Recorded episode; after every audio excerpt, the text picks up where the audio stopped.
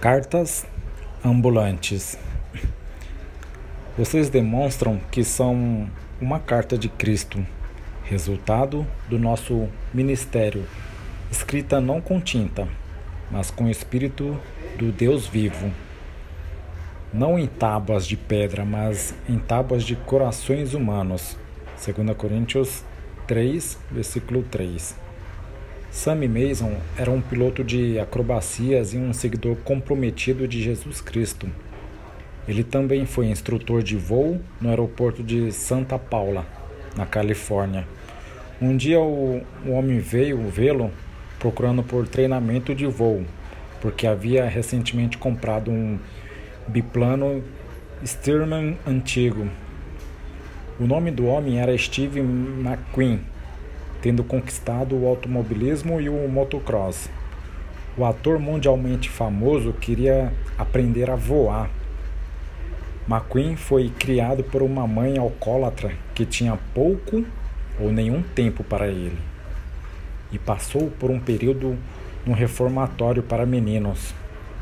Ele havia chegado ao topo em Hollywood e estava ganhando milhões de dólares. Mas tinha um grande vazio em seu coração. McQueen passava horas no cockpit em Sammy Mason e o admirava. Um dia ele perguntou ao instrutor qual era o segredo e Mason contou sobre sua fé em Jesus Cristo. Então McQueen perguntou se ele poderia ir à igreja com ele. Eles foram para a igreja missionária de Ventura, onde o pastor Leonard DeWitt pregava o evangelho e convidava pessoas para virem a Cristo em cada culto.